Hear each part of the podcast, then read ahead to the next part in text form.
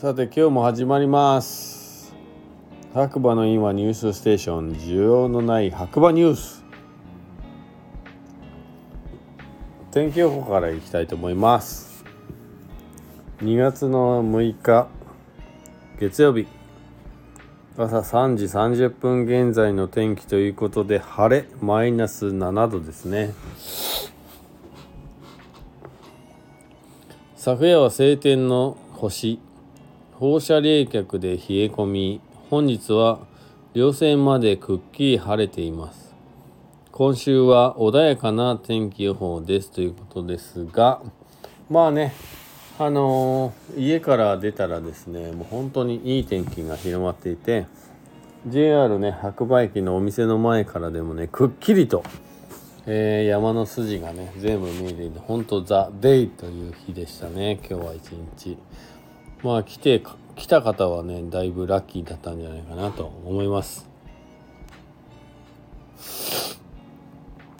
さあそれではニュースをねチェックしていきましょ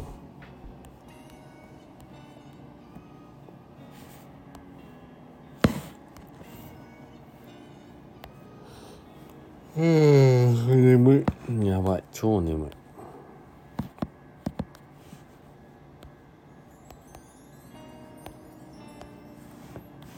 うん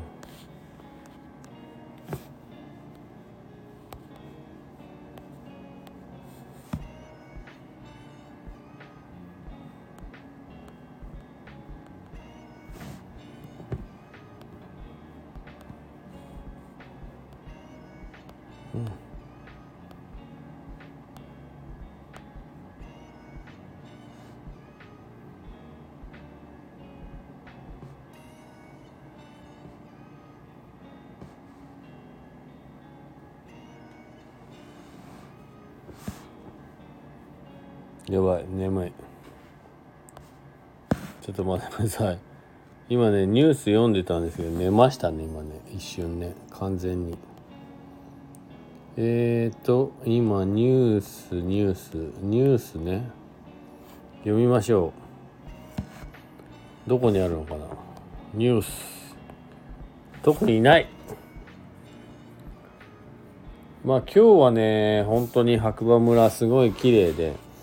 白馬三座がね一日中見えることがね見えてね最高だったんじゃないかななんて思います。